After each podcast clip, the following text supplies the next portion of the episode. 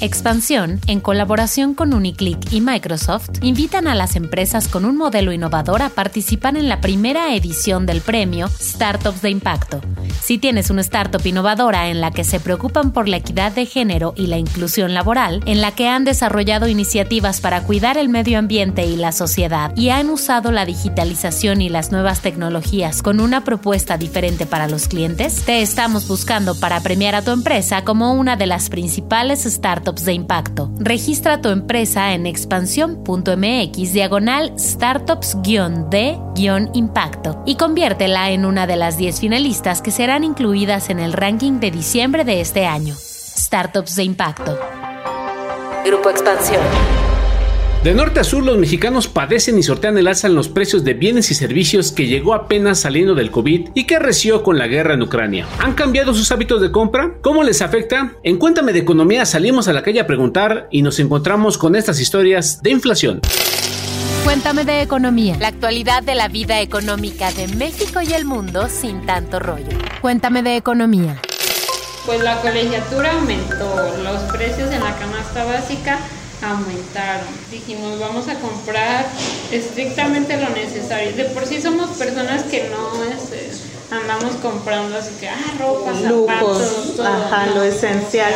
Los productos de la canasta básica, el huevo cada vez que vamos a comprar que ya subió 5, 10 pesos, a veces de un mes para otro.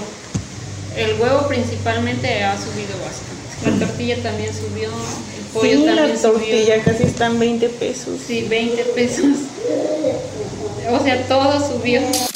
Hola, ¿qué tal? ¿Puedo escuchas de Cuéntame de Economía? Bienvenidos a un capítulo más. Justo lo que acabamos de escuchar es el testimonio de Daniela, quien opera junto a su esposo la cafetería de una cooperativa de productos de café en Tapachula, Chiapas. ¿Les suena familiar esta situación? Seguramente que se han dado cuenta de lo caro que está todo y que en el mundo de la economía lo conocemos como el fenómeno inflacionario o inflación y que es el tema del que vamos a estar hablando hoy. Yo soy Dain Patiño, reportera de economía y me acompaña Alex Bazán, quien es el editor de la sección de Economía en Expansión, mejor conocido como Jimens. Jimens, ¿cómo estás? Hola Jimens, hola, ¿te escuchas? Pues exactamente así como tú lo estás diciendo, pues ahora sí soy más cuidadoso en las compras, he renunciado a algunos productos, he estado comparando más e incluso he cambiado algunas marcas porque créeme que esto del alza de precios está bastante ruda y parece no tener fin, o por lo menos en lo que resta de este año. Y así como tú comentas, Jiménez, hoy les vamos a dar una probatita de este super reportaje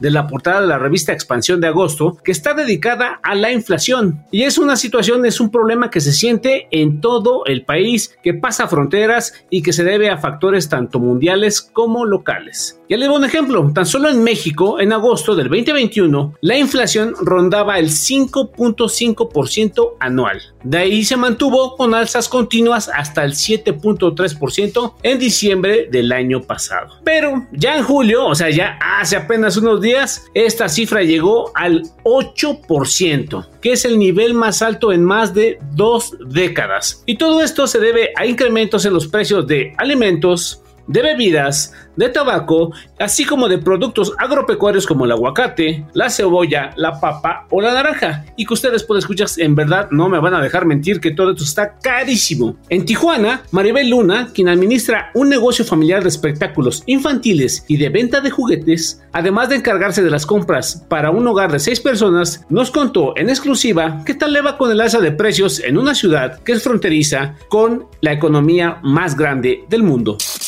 Por ejemplo, nosotros aquí donde vivimos, desde llega, de, llegan a cobrar la renta entre 300 y 450 dólares. Y el gas sí es muy caro, el cilindro de 30, nosotros lo tenemos y ya tenemos bastantes años eh, pagando entre mil, era de 900 a 1300 pesos. Ahorita lo que se paga son 1300 pesos. Pero sí es caro. Por ejemplo, aquí un pasaje de, de una, por decir, de un pecero de allá, aquí estás pagando entre 14 y 20 pesos El que le dicen el mínimo, ¿no? Sí, Estibles, a mí me sorprendió que este el pollo ya subió considerablemente. De 90 pesos que costaba la pechuga, ahorita yo no lo podía creer, 160 pesos. Sí, no, aquí está igual. Ajá, y te digo, yo lo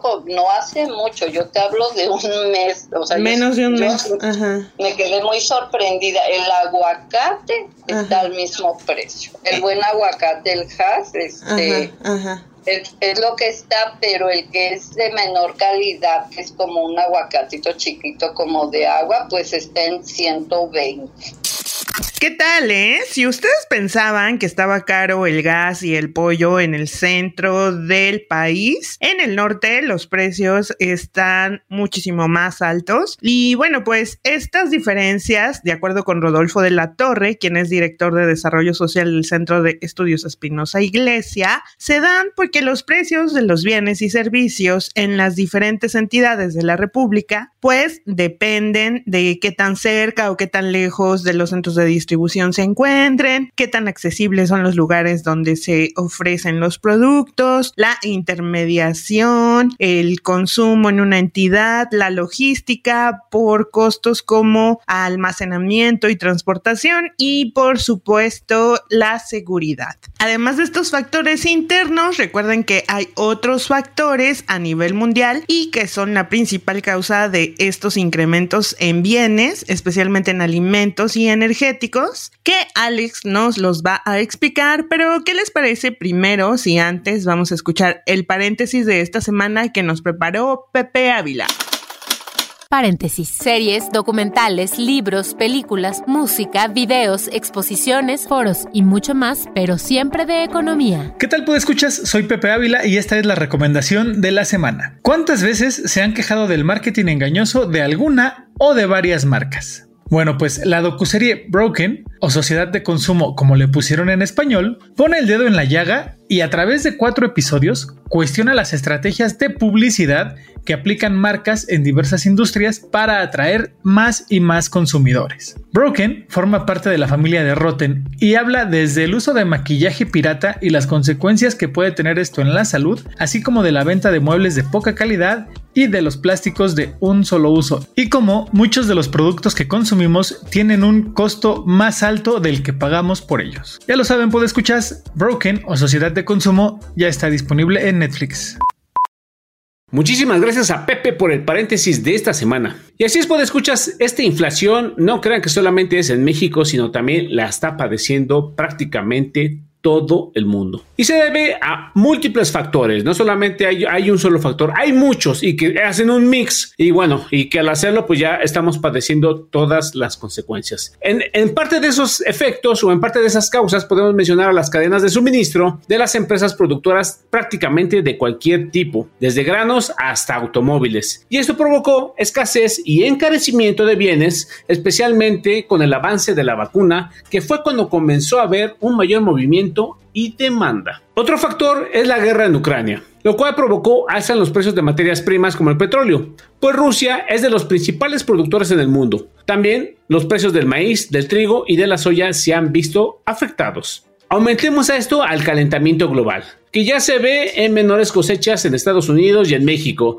o el calor o esas temperaturas que nosotros ya estamos padeciendo en estos momentos. En el reportaje de este mes vamos a encontrar muchísimos más datos, historias, fotos e infografías sobre este tema y que esta semana sale a la venta. Así es, no dejen de ir a buscar su revista Expansión de agosto para ver todos los detalles que están pasando con este tema de la inflación que parece que llegó para quedarse. Y pues como decía Jimens no es un tema exclusivo de México. Hay países que tienen niveles inflacionarios más altos eh, desde Canadá Estados Unidos que están reportando niveles que no se habían visto en 40 años. Este también está Turquía que ni se diga con índices de hasta 76% imagínense pues escuchas si con la de 8% aquí en México ya ni ya me están temblando las patitas y las manos a la hora de pagar, pues imagínense en Turquía cómo estarán. Y pues también en Argentina están con índices por arriba de 60% y justamente pues yo con los niveles en México, si ya no siento lo barato, solo lo menos caro, pues justamente me preguntaba, ¿cómo será hacer las compras en algunos de estos países en donde se están reportando inflaciones por arriba del 50%? Entonces se me ocurrió hablarle a un colega llamado Darío Nudler en Argentina y esto fue lo que nos contó. Un día vas al supermercado y tratas de aprovechar las promociones que hay, porque acá, digamos, también nos acostumbramos con la inflación a que los este, comercios eh, ofrezcan promociones con tarjeta, con las compras con tarjeta de crédito o de débito, este, a que haya promociones de repente o incluso, digamos, acá se, eh, se terminó también poniendo un poco de moda, si no si bien la mayoría no va, ir a supermercados mayoristas donde la atención, digamos, no es, persona, no es tan personalizada y donde, ¿cómo decirte?, los productos están menos están presentados de una manera menos elegante que en un supermercado, Este, pero siempre en busca de, de mejores precios. La verdad es que eh, la inflación generó tal disparidad de precios que a vos te puede pasar que vos vas a un comercio, un mercadito, y un producto que está a 100, en otro está a 150 y en otro está a 70. Sí es cierto, sí te puede pasar, como vos decís, que hoy lo que compraste a 100, eh, mañana está a 130, 120, hay como una remarcación constante, no, eh, digamos, la remarcación de un mes a otro en algún producto te puede llegar un 20%, en general no más, pero tampoco te asombra ya que lo que compraste hacía en este 120, para nada. Sí, donde hay muchas variaciones en alimentos, en frutas, verduras, pero como te digo, eh, como te dije antes, estamos muy acostumbrados a eso hace años, no ahora. Entonces, eh, se trata de comprar la fruta de estación, la verdura de estación.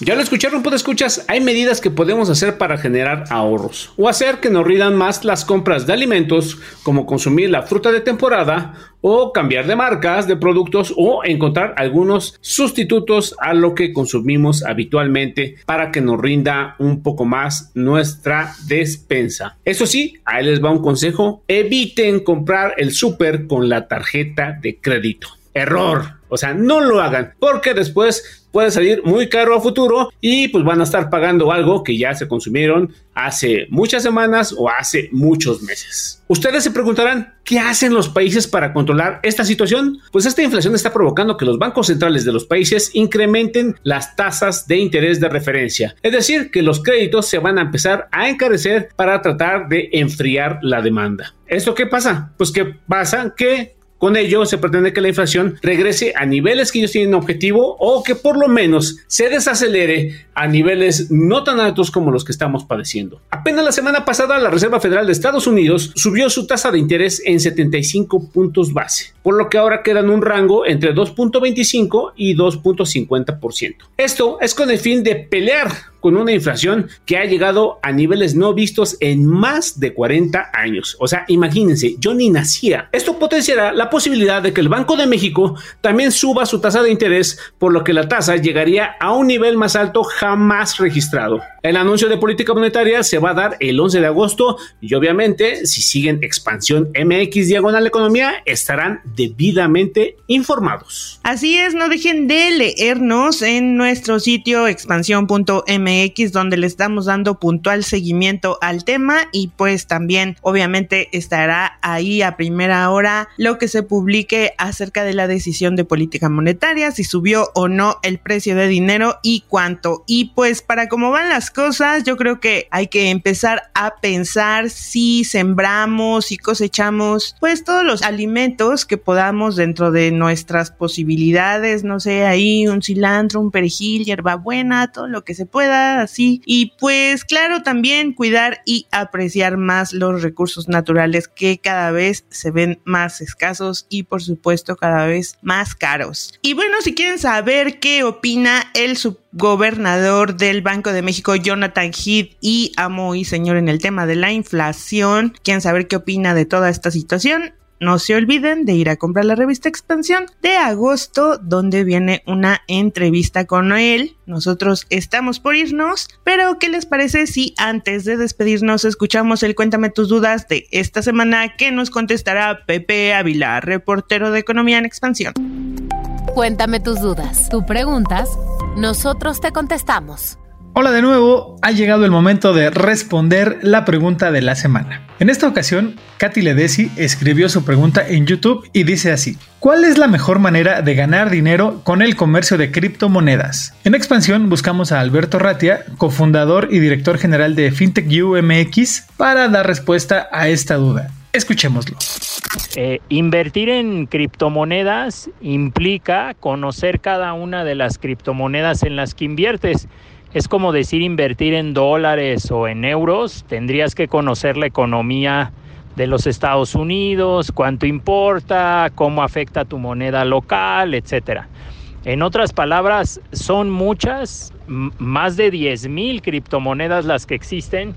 Yo recomendaría que invirtieran en las dos o tres más conocidas, ¿no? Que son Bitcoin y Ethereum, las, las que tienen también más tiempo. Ahora, el precio de las criptomonedas varía mucho. Durante el día o durante un mismo día pueden aumentar 15% o disminuir 15% durante el día. Si vemos que los CETES, lo que paga el gobierno mexicano porque le prestemos a corto plazo, está en 9-10%, y eso nos tardamos un año en ganarlo, pues invirtiendo en una criptomoneda lo puedes ganar o lo puedes perder en un día, ¿sale? Otro de los consejos prácticos, eh, para toda inversión necesitaríamos conocer el activo, como ya te digo, conocer la criptomoneda, tener información constante de por qué va a subir o por qué va a bajar y dedicarle tiempo yo diría que le invirtieran en criptomonedas la cantidad de dinero que estén dispuestos a perder. Como te mencionaba, puede desaparecer inclusive esa criptomoneda y pierdes el 100% de tu dinero. Y para no hacerlo complicado, porque la idea es que compres el activo barato y lo vendas más caro, pues ni siquiera los que se dedican a esto de manera profesional todos los días, que se les conoce como traders, saben exactamente cuándo va a estar una criptomoneda en el punto más bajo y cuándo va a estar en el punto más alto. Yo lo que recomendaría también muy práctico es que cada mes le vayan metiendo dinero, ¿sale? 50 pesos o 500 pesos, dependiendo del apetito que tengan. Obviamente si, si son inversionistas que tienen mucho dinero, pues invertirán millones de pesos en este activo, pero debe de ser un porcentaje relativamente pequeño. Yo recomendaría que no invirtieras más del 5% del dinero que tienes en tu patrimonio en criptomonedas. Ahora, si a alguien le gustan los deportes extremos y se quiere arriesgar, bienvenido, pero tiene que ser dinero que no vas a necesitar en el corto plazo, porque si las criptomonedas bajan y tú lo necesitas, pues ya te viste obligado a vender rápidamente y ya tuviste esa pérdida. Si las criptomonedas bajaron y tú no necesitas el dinero, pues te puedes esperar ahí seis meses, un año, dos años a que vuelva a aumentar el precio, ¿vale?